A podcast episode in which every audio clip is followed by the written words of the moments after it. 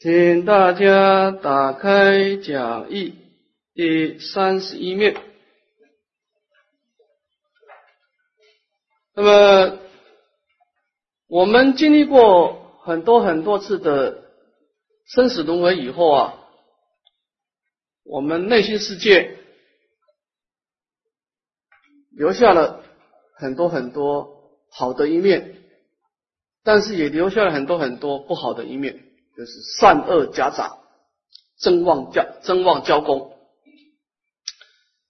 那么我们今生有幸遇到佛法，我们开始立志要做一些改变。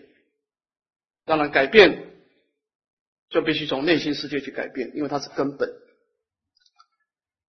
那么，当我们开始，我们本来的内心都是向外攀岩嘛，我们其实不在乎自己是怎么回事嘛。但是，当你学佛以后，你的眼光开始转了一百八十度，就所谓的回光返照，开始你你开始面对自己了。面对自己的时候，你有两件事要做：第一个是处理善恶的问题；第二个处理争旺的问题。我们内心世界就两块而已。我们刚开始会布施持戒。做慈善事业，做一种断恶修善的工作。这个时候你不研究教理，乱不了。你这个时候只要信心就够了，因为你没有做比较深层的改变，你不可能触动你内心的无名，也就没有所谓的反弹的问题。但是你这个时候呢，跟其他的外道差别没有很大，因为你要做的基督教都会做。但是如果你慢慢的深入更高层的经典，比方说《楞严经》《华华经》，你这个时候慢慢的深入你的内心世界，当你从一种断恶修善要提升到反望归真的时候，这个问题就很复杂了，你就发觉不是那么简单了，盘根错节啊。错综复杂，你看看《楞严经》就知道。我们离家太久了，回家的路不是很顺利的，绝对不是很顺利的。我们回家的路充满了凶险啊！这个时候，只有乖乖的听先先圣先贤的开示，就是一知回家路，希问过来人，你别无选择。人家都把路规划好了，你照着这个高速公路的指标开就好了，不用自作聪明，因为你没有失败的空间了。你做生意失败了，你可以重新再来；你修行失败了，就很糟糕了。你要付出多生多久的代价，因为你这得到魔种以后，你比一个愚痴放弃众生还糟糕。你看佛陀在世的时候，佛陀以三十二相八十种好的那种大威德力，外道看到佛陀照样不想学佛，因为他邪见也太重了嘛。佛陀拿他一点办法都没有，连佛陀都拿他没办法。你想想看，你看他的问题多严重。他不是生长在我们看到佛像，他是看到一个真正的佛陀，你就知道他的中毒多深了，就是修行失败嘛，一念差池嘛。所以，当我们开始要注意了生死这个问题的时候，当当我们从一种善念要转成正念的时候，诸位你就要知道了，你的问题就开始来了。你开始要打开你很久很久没有打开的臭水沟了，你真正面对你自己了，因为你是早要面对的啊。那么这个时候。道法佛陀所说的这些真理的引导，对我们就很重要啊。那么就是我们说的，我们往下看哈，一粒耳根，永为道种，大事所以舍前身，求半积基也。那么佛陀大慈悲的佛陀在临走之前，把他所觉悟的道法放在了音声当中，放在了文字当中。那我们接触这个佛法呢，我们会产生一种道的种子啊，只要我们不断的酝酿，就会产生道的水果出来啊。这就是为什么在《涅槃经》上说啊，大士所以舍前身而求半寂寂。这个大士是谁呢？就是释迦牟尼佛的前身。释迦牟尼佛在《涅槃经》讲到他过去曾经出生在一个没有佛法注释的地方，不是佛陀不想学教理啊，是没有教理可以写。是个黑暗的时代啊！大家已经搞不清楚东西南北啊！大家都盲修瞎练。那么这个修道的仙人在山东打坐的时候呢，当然修行从一个好人变成道人了，他开始要回光返照，去注意自己的内心的活动啊。他面对了多生多劫留下的颠倒妄想，他一筹莫展。这个妄想难在难在哪里呢？因为他有菩提在里面，妄想你断也不对，随顺也不对，你你把它完全断了，那你就错损菩提了。因为他的宝物就在里面，你随顺他，你就流转生死。所以妄想难就难在你是随顺不得，断灭不得，难就难在这里。所以他不知道怎么办呢？也没人引导，但是他很用功的打坐啊，感动的四体观音。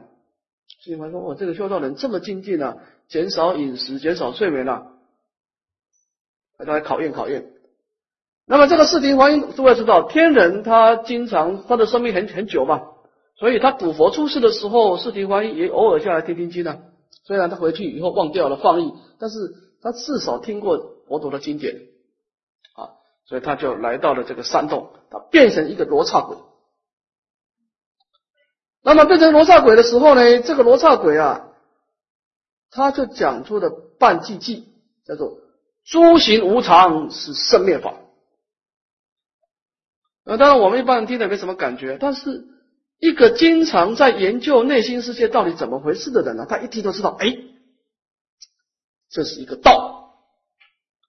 他已经道出了我们内心世界的一个相貌，我们内心世界是无常变化的，因为我们老是跟着感觉走嘛，感觉是变来变去的嘛。但是他只说出的病相，没有说明解决的方法，就这个生命法怎么办呢？是要把它断掉，还是应该保留，还是要怎么引导他呢？所以第一句话说出了人生的病相。但是没有开出药方，但是这句话也够这个这个修道人震惊了。他走出山洞啊，他就说跟罗刹鬼说：“刚刚讲那个半地地众是你老人家说的吗？”罗刹法说：“说我说的。”他说：“你这个半地地是你想出来的呢，还是有人告诉你的呢？”他说：“我哪有这个智慧想这个寄受呢？那是我以前啊亲近过古代的佛陀，我听他讲出来的。”这薛大仙长非常欢喜，他说：“你可不可以把下面那句话也告诉我？”罗刹鬼说：“可以啊，但是我现在肚子很饿啊，你得让我吃饱饭才有才有力气讲啊。”然后罗刹鬼说：“那你你吃什么呢？”说：“我吃人肉，但是最近呢，这些我接触的人呢，都是大福德福报很大，我没有办法吃他们。”那么这个时候，薛大仙长就想了：“我以其呢愚痴的过一生啊。”我倒不如把我的色身供养给他好了，就成就道法是追求永恒啊，以这个短暂的生命换取永恒的功德。这释迦牟尼佛就释迦牟尼佛就跟他商量说的这样子，我把我的肉给你吃，你把半句去告诉我。那那他说那我你我怎么知道你骗我呢？他说没关系，这样子我跑到山上去，你在下面等着啊。你讲半句句，我听到以后，我就往下坠，坠了以后，这个尸体就归你吃啊！你你你你，我在空中的时候听到你半句句，这半句句就归我啊！那么这个时候，罗刹鬼就说了啊：“生灭灭以极灭为乐。”这个是哇，这仙道仙人听了大欢喜啊！那么这个这个这个仙人快要坠地的时候，那个尸体观被他感动了，马上变成一个广大的床座，把仙人给。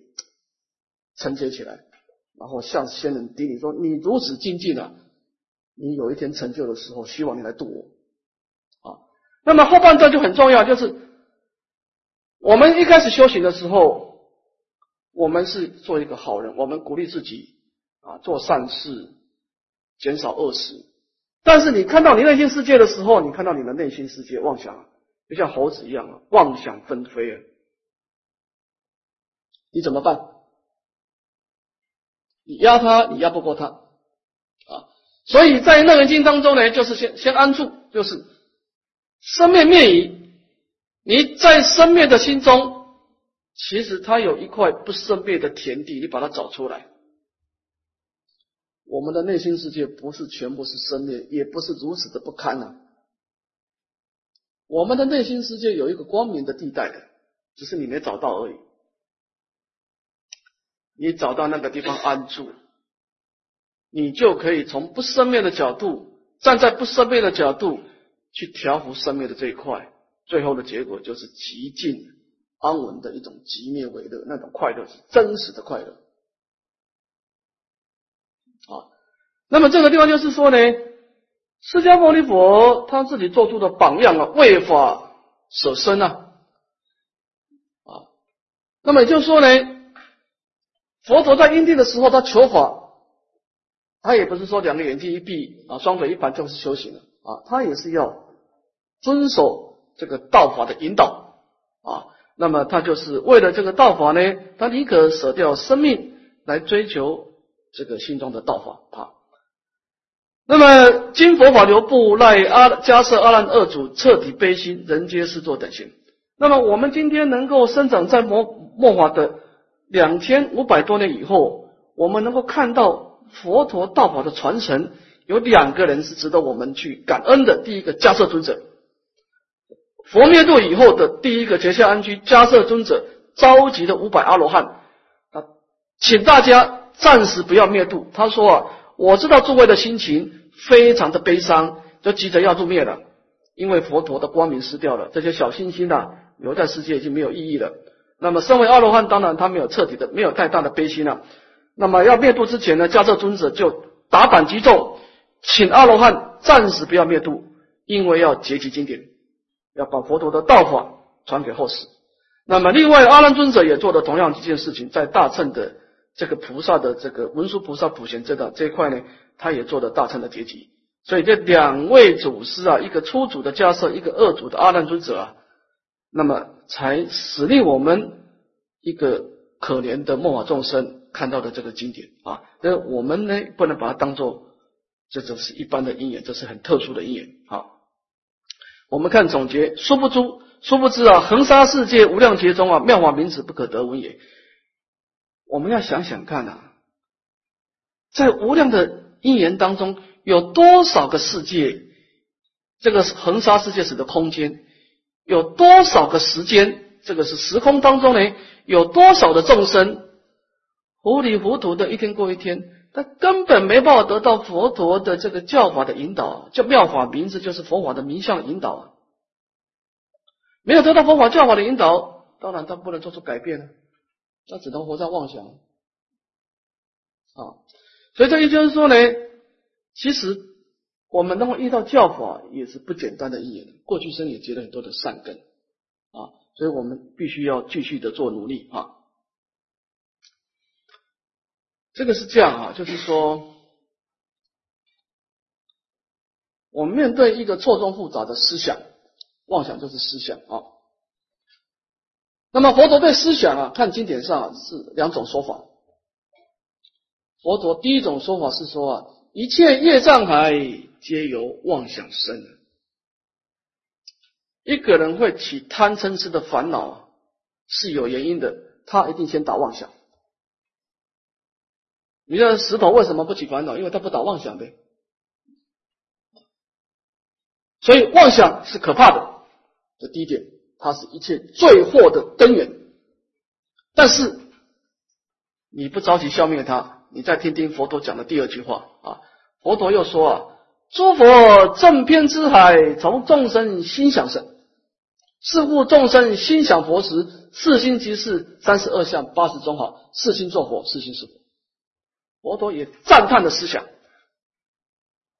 你之所以能够发菩提心。之所以能够调伏烦恼，之所以有临终的正念，因为你有思想，你还真断灭不他不得。所以这个时候就很复杂了，你不能断他，你也不能随顺他，那怎么做呢？后面佛陀会告一步一步的告诉我们，他是有方法的啊，他是有方法啊。那么这就是说，那么这个清净的道法的传承是很不简单的。你看，释迦牟尼佛他为了求半生计，他尚且舍半生啊。那么我们现在得到佛法，我们是不是应该珍惜呢？因为这是我们解脱的一个很重要的希望啊，这是。节切呢，维大师有劝勉我们啊，珍惜当下的因缘啊，这就这个意思啊。我们看前面这段是维大师的开始，下一段呢是莲池大师的开始啊。维大师是九祖，净土中九祖，莲池大师呢是啊，比他前七祖还是八祖哈？我们再确定一下啊。我们看这个电视大师的开始啊，请合掌。有自负参禅者，则闻达摩不立文字；见性则修。有自负念佛者，则云：此贵直下有人，何必经典？此二辈人有真德而作事于者，且不必论；亦有实无所得而蔓延之者，大都不通教理，而护习其短者也。于一生崇尚念佛，然勤勤恳恳劝人看教，何以故？念佛之说何自来乎？非亲口所宣，明载检测。今日众生何由而知十万亿刹之外有阿弥陀也？其参禅者借口教外别传，不知离教而参是邪因也。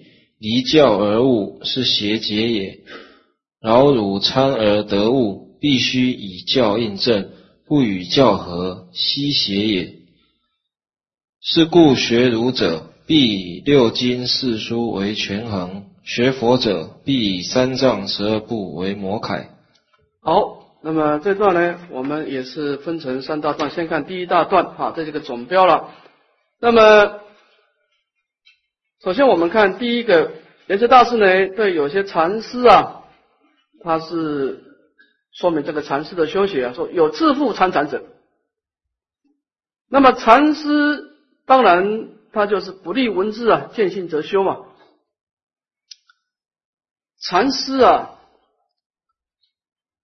他多分来说啊，是以心印心的。我们学教理的。叫做以教印心的，这个印有两个意思。第二个是，第一个是在因地叫引导，在果地叫印证啊。那么也就是说，禅师，你如果参禅，你一定要跟到一个开悟的善知识，别无选择，没有开悟不行，因为他是以开悟的心来引导你。那么这个时候，他的方法就很多很多了，他要启发你内心的觉悟。他要把道法传给你，他不透过语言文字。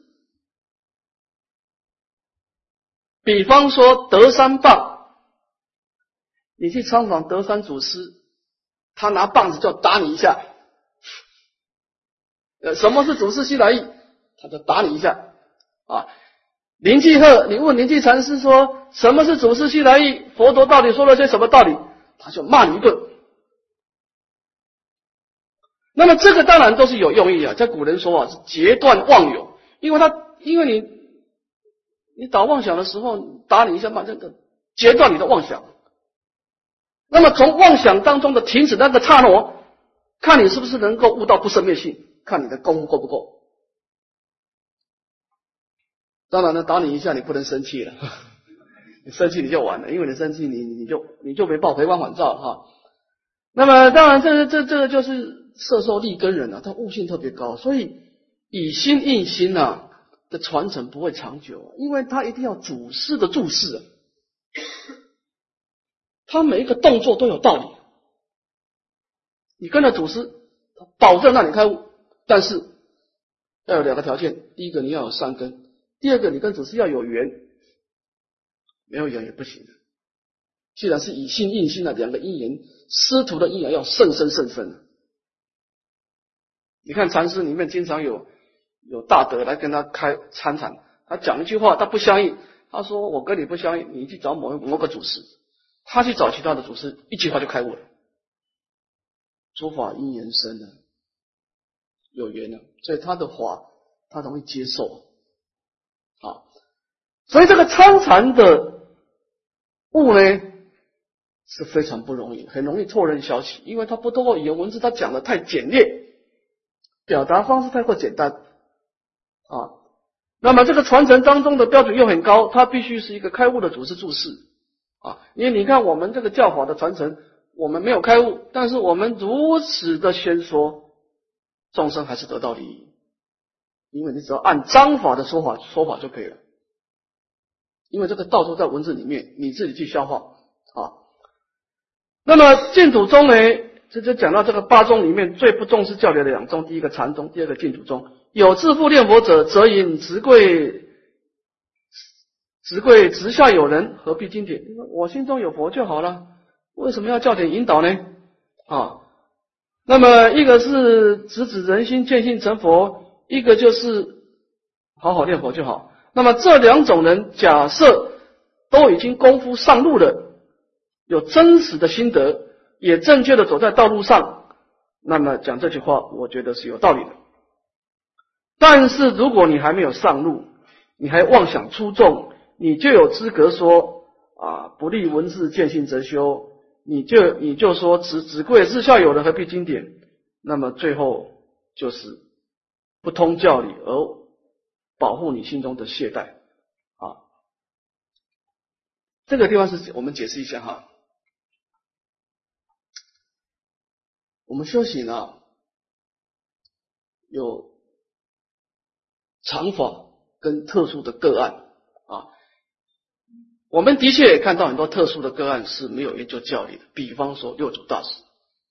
你看六祖大师，他是卖卖柴火的，他拿一个柴火去一个一个大富长者、大富报人，在诵《金刚经》，应无所住而正其心。他听到这几个字，他就开悟了。但是这个是特殊的个案。你看净土宗，净土宗最喜欢引的个案就是说，观经下笔下生。你看他无逆十二，他也没做教理，他也不懂净土法门。临终的时候，人家给他开示，他就往生了。关键是我们不是六祖大师，我们不能用特殊的个案来高估自己啊。永嘉大师正道以后呢，他讲句很很恳切的话。永嘉大师啊，那个正道哥说：“我也曾经累劫修啊。”他说：“你看到我今生的开悟是顿悟啊，但是你看到我前生的过程没有？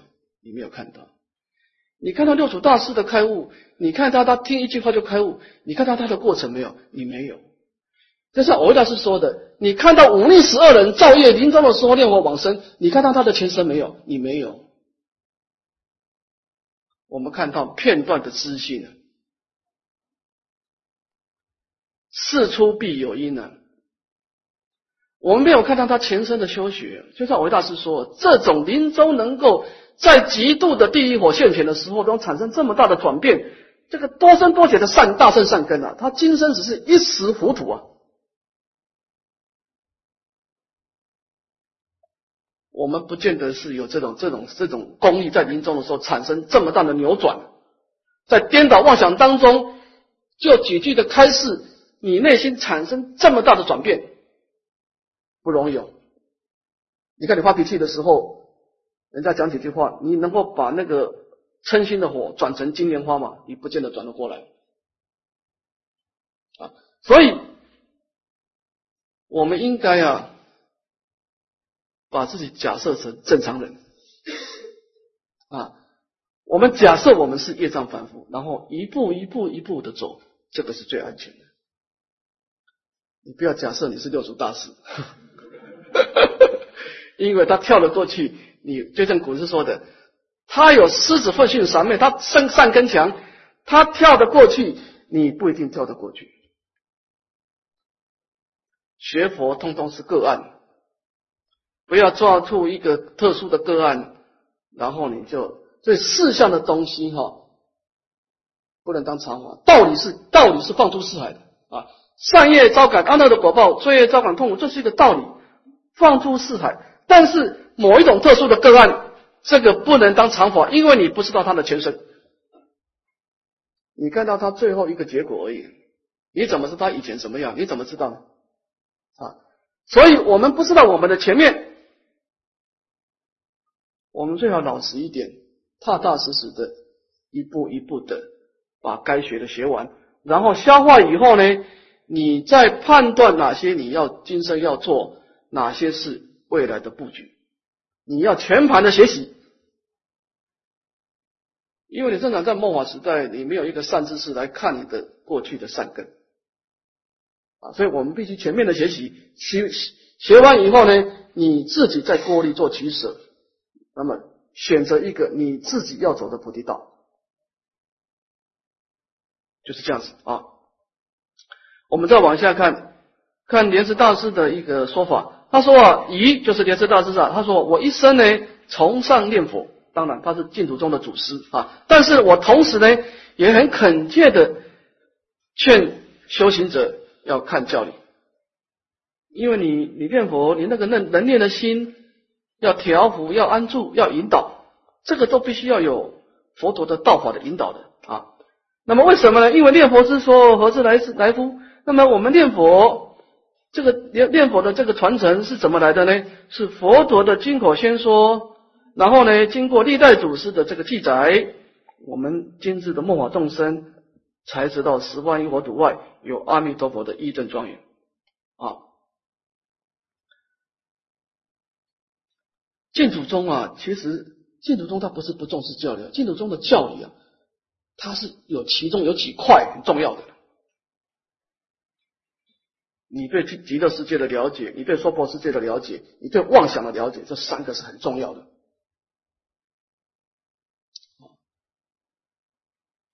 我们应该说啊，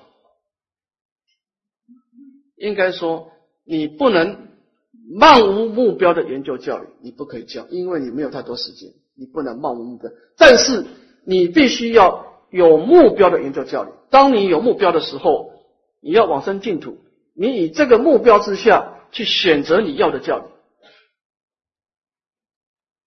我不同意一个人没有目标就研究教育，那就变成学者了呗。你的生命那么短暂，佛陀讲那么多法，你研究的完不可能。那这部分交给学者去研究啊。身为一个宗教师啊，我们先设定目标，然后呢，从你的目标去找你要的教育，这个很重要。没有一个法门是不要教育的，没有。只是说每一个人需要的教理会不一样啊，是这样子的。那么参禅的人借口教外别传，他说我这个道法在语言文字以外，但是事实上呢，离教而禅是邪因也，离教而悟是邪结也。你的过程可能没有经过文字的引导，可能来自于祖师的善巧，但是你最后的结果，你要用经修道来印证啊。啊。我们再往下看哈，然后你参而得悟，必须以教印证，不以教合，习邪也。所以禅宗的修行者在过程是以心印心，但最后还是要以教印心。你看洞山良介禅师，曹洞宗的祖师，曹洞宗的祖师，他主持一个结下安居的参禅。写下安居三个月以后，大家离开的时候，请祖师开示。他讲一句话，他说：“东去西去，不如到万里无寸草处去。”这句话当然，祖师讲东西都是有有有他的譬喻的啊。在地在禅宗有一个不成文的规定了哈，东方是邪恶的，西方是清净的，净土哈。他说：“你的心啊，一下子起善念，一下子起恶念。”这个都不是最好的念头，最好的念头是不如到万里无村找出去，无念是最好的念头。那我们看经典里面，纵观所有的经典，没有这句话，没有佛陀没有说“不如到万里无处草处去”，对不对？没有这个话，但是他的意义跟修多罗是合的，他掌握的思想是对的。你看六祖大师讲：“本来无一物，何处惹尘埃？”本来无一物这句话，经典也没有啊。但是你用教理来印证这个义理是对的，可以。所以最后的结果还是要以教印行。你可以有不同的表达方式，但是你不能有意义的差。所以这个佛法的传承是有所随缘，有所不变的啊。我们的教理有随缘的教理跟不变的教理啊。不变的是它的道理。过去如此，现在如此，未来如此，没有一个能够改变。安住空性，这个道理不能动，但是你怎么表达，那就随缘了。啊，每一个时代有它的语言文字的表达方式啊，所以佛法表达方式是可以随顺不同时代啊啊。比方说，我去新加坡，我说我们要发愿。年轻人听了就觉得好像听得怪怪的，但是你要说设定目标，活在未来，大家听懂了。你说活在未来，大家听懂了啊？你不能活在现在，要活在未来啊。所以表达方式是可以改变，但是它的精神、它的道理是不能变的啊。我我把它比喻说，我们今天学习教育啊，换汤不换药啊，药性不能变，但是这个汤头啊。这个面条的汤头啊，现在人的口味跟以前的口味不一样了啊，所以表达方式是可以改变，但是它里面的精神跟道理，那个道是不能变的啊。这就是为什么禅宗，我不管你的过程是经过曹洞宗或者临济宗的引导，但是你最后的结果必须以教印证。假设用教理来印不合，你就是一个邪恶的知见。所以禅宗不管你是哪一个宗派，最后一定要从经典上来印证啊。刚开始是依人，到最后一定要用依法来印证啊。我们看总结：是故学儒者必以六经四书为权衡，学佛者必以三藏十二部为楷模啊。儒家的道法在六经啊，诗书礼乐易春秋这个六经当中啊，还有四书《论语》《孟子》《大学》《中庸》当中啊。那么学佛者的道法在哪里呢？在整个大乘的三藏十二部经典里面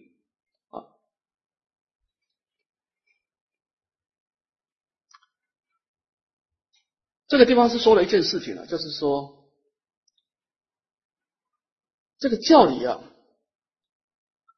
的研究啊，这这个莲师大师想要表达什么？就是方便有多门，那是归元无二路啊。你喜欢研究《楞严经》也没关系，你喜欢《法华经》也没关系，但是你最后的道理要跟大乘的中道实相要相合，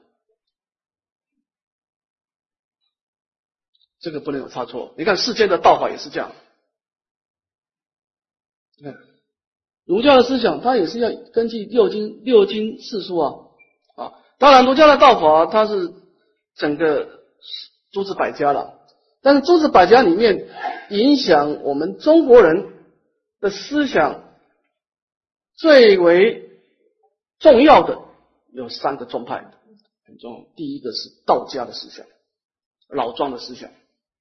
老庄的思想啊，他崇尚无为，无为而治啊。你看老庄怎么说？老庄说啊，他说这个这个这个。世天道有常啊，不因尧存，不因桀亡。他说这个宇宙的真理啊，这本来就存在啊，不是因为你尧尧这个贤明的君王出世才存在啊，也不会因为这个夏桀的这个这个这个这这这种暴君而消失啊。这个天道本来就存在的，你不用多事啊，你只要随顺一点就好了。当然，以大乘佛法来说，有点偏空啊。你看老庄思想。那庄子有一天，他在湖边钓鱼。湖边钓鱼呢，这个楚王啊，派了一个使者啊去找庄子，他说啊，庄子啊，我们大王啊，希望你老人家来我们楚国做我们的宰相，来辅导我们的这个楚军。这个庄子就想说，哦，你是楚国来的，我听说啊，你们国家有一个很大的乌龟的壳啊，是你们先代的祖师在这个山中找到一个乌龟的壳，千年的乌龟壳，这个乌龟壳你们很宝贝的，把它供在这个寺庙。那庄子就说，那请问你们这乌龟壳是用来干什么呢？这个使者说，我们这个乌龟壳啊，平常不随便动的。但是有重要的事情呢，我君王不能决定的时候，用来卜卦的，哦，用来卜卦的。那庄子就说了，他说啊，他说你看呢，身为一只乌龟，它是用来让大家卜卦好呢，还是夹着尾巴在泥土里面打滚好呢？自由是在打滚好呢？那他说，那当然是自由是在在泥巴里面打滚了啊。庄子说。我就准备在准备做一次在泥巴打滚的这个乌龟。那么他意思就是说呢，他说这个治理国家是多事啊，在老庄的思想，你只要崇尚自然就好了。不过这种思想，当然从儒家的积极的入世，齐家治国平天下是有一点懈怠了。但是诸位不要忘了，当你逆境的时候。这个思想是很重要的，所以中国人为什么？中国中国人很厉害，中国华人啊，自杀率最低啊。华人的世界是双向思考，我们不谈佛法，就讲世间道就好。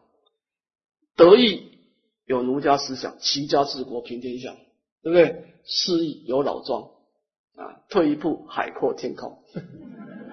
哎，华人的思考是双向的，西方的思考只会往前冲啊，他没有。back 没有 backward，他没有退后，在西方的文化没有退一步海阔天空这个，他是崇尚英雄啊，他对失败者没有一个道理的安他的心啊，所以在佛陀没有出世之前，没有空性的智慧之前，这个退一步海阔天空啊，救了很多人啊。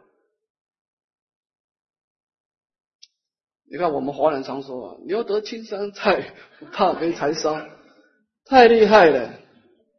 遇到逆境的时候，知道退步，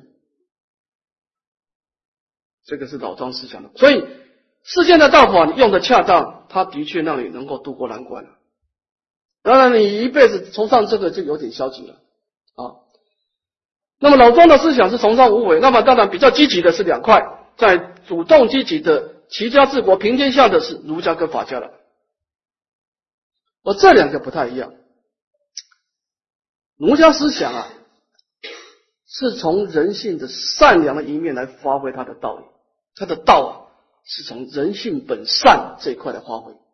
他认为人的本性是善良的，他认为一个人造恶啊，善死的，只要你教育他，他就可以改变。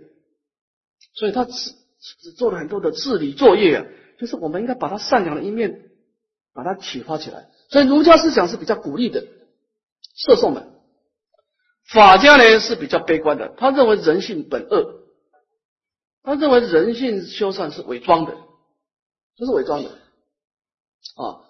那么一个人要让他不造恶，只有一个方法，就是严刑峻法，就把这个人抓去打打一顿，把他关起来，只有这个方法，严刑峻法啊。但是从佛法的角度，两个都接受，所以我们对于内心呢。是折服、摄受都要，有时候要鼓励，有时候要折，要折服。啊，诸位，你们知道，儒家是讲人性本善，法家讲人性本恶。你知道佛法认为人性是什么吗？对，人性本空。对，对啊。你说人性本善，这个思想有问题。那邪恶的因为就不是你的部分了，就对立了。那你人性本善，那你的内心世界只有一少部分属于你了，那其他的呢？那些邪恶的部分属于那是谁的呢？佛法是认为说啊，人性是本来清净，但是你你迷的时候，它就变成邪恶了啊，全体不变，全体随。你悟的时候，它就变成清净。那么它的因地的安利就比较全面，所以善恶都是属于你的这一部分。恶的部分，你要跟他沟通，他的本性是清净的，他是因为受到长时间的外在环境的染物的误导，所以他变成邪恶了。你跟他沟通，你可以转世成智。所以佛法的这个内心世界的这个道啊，它是离开对待的，它是中道，是绝代圆融，它没有对立面的。你说人心是善是恶？都是做对立面，功德就不能圆满啊。那当然，虽然功德不能圆满，这个世间道啊，也对我们也有一些启发作用啊。这个就是世间道。那么大乘佛法的道，那就更更厉害了。他站在清净心的角度来看人生，他认为善良的、邪恶的都是你的一部分，邪恶的。如果你经过好好的调伏安住，它可以转成善良的啊。这个就是不同的道法，那么创造出不同的结果出来啊。好，我们看第三八正道啊，我们先把它练一遍啊。正见、正思维、正语、正业、正命、正精进、正念、正定。好。那么佛教的因缘观到底是怎么来的呢？就是说啊，这个生命我们本来清净，怎么会有这么多的不同的人、不同的思想出来呢？首先，他会得到一个自见，这个自见有两种可能：第一个，他的生活的经验，他可能在生活当中遇到很大的挫折、很大的逆境的考验。或者他曾经被骗，他就认为人性人性本恶啊。那么他成长过程当中，他得到很多人的资助，他建立了人生观，他认为人性本善。或者他很有幸遇到佛法的启发，他知道人性本来清净啊。那么他有不同的知见，经过他长时间的这样子思维消化，就产生一种很大的引导力量，叫做圣解。这就是为什么人会有不同。因为他从他的人生的经验当中，他得到很多的概念，而这个概念他慢慢累积啊，形成他一种自我意识。那么这个自我意识就带动他的身口意三业啊，他就会讲出不同的话，他会造不同的业，他从事不同的职业等等。那么这种情况呢，他不是一天两天，他会烁烁的欣喜，这个经济叫做不断的相续，点点滴滴的累积。所以你年纪越大，你自我意识，你你你所成就的思想会越坚固啊。那么由这种思想会产生一个念头啊，你的一个判断力，那么最后变成一个很坚固的一种圣洁的镇定，这个叫到镇镇镇定就很难改变了啊。那么这个镇定又加强你一个思想啊，所以这套公这个八正道的公式呢，当然它主要是讲佛法。但是这套公式呢，也适用于所有的众生。只是如果他是错误的，把这个正第一个正改成邪，其他都一样。如果你一开始是邪恶的知见，你就会产生邪恶的思维、邪恶的身口意、邪恶的精进、邪恶的念头、邪恶的禅定，最后又加强你邪恶的思想。所以我们的第一因是很重要的。一个人会犯罪啊，他内心一定有一个错误的思想，他才会犯罪。从佛法是从思想去推动你的身口意的。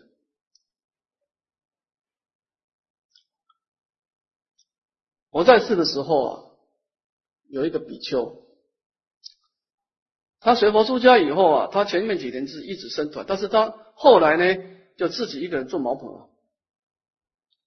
那么他自己在那边打坐修行呢，修了六年，功夫都没有长进，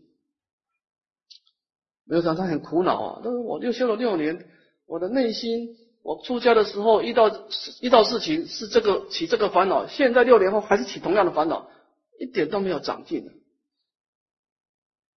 他就想要还俗回家了。这个大慈悲的佛陀啊，看到这件事情了，佛陀就现出另外一个行脚比丘的样子，就跑到这个住茅棚的比丘里面说：“我是行脚比丘，我可不可以在你这个茅棚跟你借住几天？”哎，那个这个这个住茅棚比丘欢迎呢，所以这个佛陀所示现的比丘呢，就跟这个比丘两个住在一起啊，就每天陪他打坐，跟他一起吃饭等等。有一天呢。这个佛陀所变现的比丘就跟住茅棚比丘说啊，他说我今天啊带你去一个地方好不好？我们在那边打坐，那个环境非常好。这个珠宝峰比丘说好啊。那么这个佛陀化现的比丘就带着这个比丘啊，到了一个海边，然后这个地方很多的石头，他们两个就坐在两个石头上啊，来面对大海打坐。坐着坐着呢。在沙滩上啊，出现一个乌龟，好，乌龟在沙滩里面慢慢的走动，慢慢的走动。那么走动的过程当中呢，遇到一个野干，野干啊，就有点像狐狸的，比狐狸还小的一个动物哈。这野干看到这个乌龟啊，就过去吃这个乌龟的肉。这乌龟看到野干一来啊，就赶紧把这个六根啊收回去，啊，就住在这个。它的这个乌龟的壳里面去了。那么这个佛陀变现的比丘就跟另外一个比丘说啊，他说：“你看这个乌龟啊，很不错。说乌龟啊，有护身之铠啊，野干不得其变。说乌龟为什么没有得到没有让没有让野干吃掉呢？因为他知道把这个六根啊，这个肉把它收起来啊。”那么这个就这个这个这个比丘呢，得到这个启示以后啊，他就知道他错了，因为他以前都是空心静坐，空心静坐呢就是什么都不想，空心静坐，你的烦恼会一时的淡薄，但是你没有产生一个对视的力量，所以你空心出来以后，你的烦恼原封不动。该怎么样就怎么样。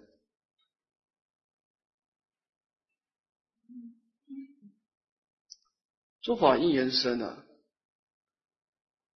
我们今生的思想是很多生很多生的累积，就像流水一样。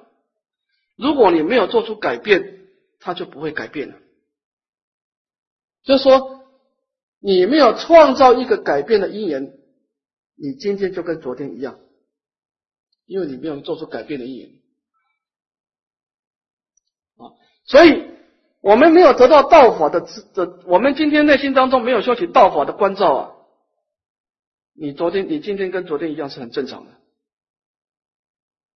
因为你没有产生一种对峙的力量。这个球它滚过来，你中间没有另外踢一个方向呢，它就只有个方向而已。所以这个这个比丘他做了一件错事，他以为说啊，就是坐在那个地方念念佛、持持咒，然后功课就大事一半了。那你没有去对峙妄想啊，他的妄想就跟你出家的时候一样多呗。啊，所以这个地方就是就是说啊，我们必须做出改变，而这个改变的能量，它的方法。必须从先圣先贤的经典里面去学习啊，是这个意思啊。好，那么我们今天这堂课先讲到啊教理的重我们明天开始会次第的，我们先讲啊佛教的理论有哪些，最后。我们再做会规，有哪个思想是可以贯穿的啊？先开出来，最后再把它做一个整合啊。这个这个是这样哈，我们简单讲一下，就是说，当我们设定一个临终的正念的时候啊，这个目标是很重要的啊，因为你有正念，你才知道你今生。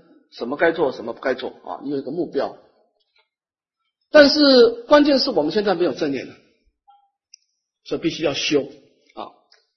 那我们开始在打坐的人，慢慢就发现到我们内心世界啊，有两个东西，一个对正念是有帮助的，叫做善根；一个对正念是抗拒排斥的，叫烦恼。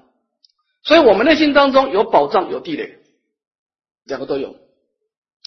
就好像你一个房子当中有很多邪恶的人，有很多善良的人，两个都在。这个凡夫就是这样。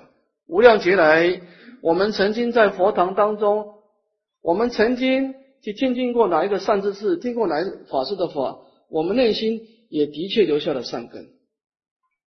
但是无量劫来，我们的内心啊，也曾经在五欲的境界里面攀岩，也留下很多的烦恼。这个就是我们现在的情况。那么现在我们要做的第一件事情，在处理这个问题之前呢，请你把电灯打开，你不能再跟着感觉走了。我们一般没有研究教理，你就按照你自己的生活模式，根据你的直觉去判断，那就看运气了。有时候碰到地雷，有时候遇到宝藏。但是正常的方法就是，当你开始要访望归真的时候，你要先启开你心中的光明，就是正知见。哪些是功德相，哪些是过失相？什么样的因缘会障碍你往生的？什么因缘是帮助你往生的？你要很清楚。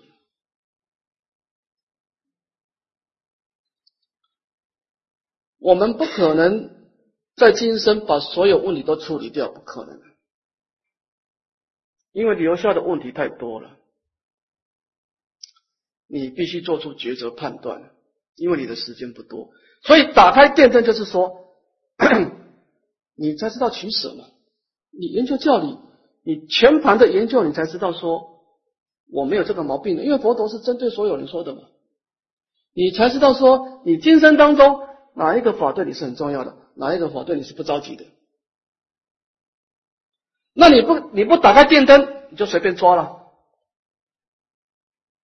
那就碰运气了。修行碰运气，那就很糟糕了，这就没有把握了啊！所以我们现在的确不圆满，我们有很多的保障，这就是善根，它帮助我们正念；我们有很多的地雷，会破坏我们的正念。现在我们要做的第一件事情，把电灯打开来。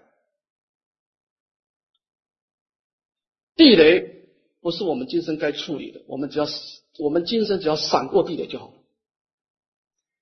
处理地雷到极乐世界再来处理，但是你要保证你今生不要碰触地雷。你要做的是这件事情，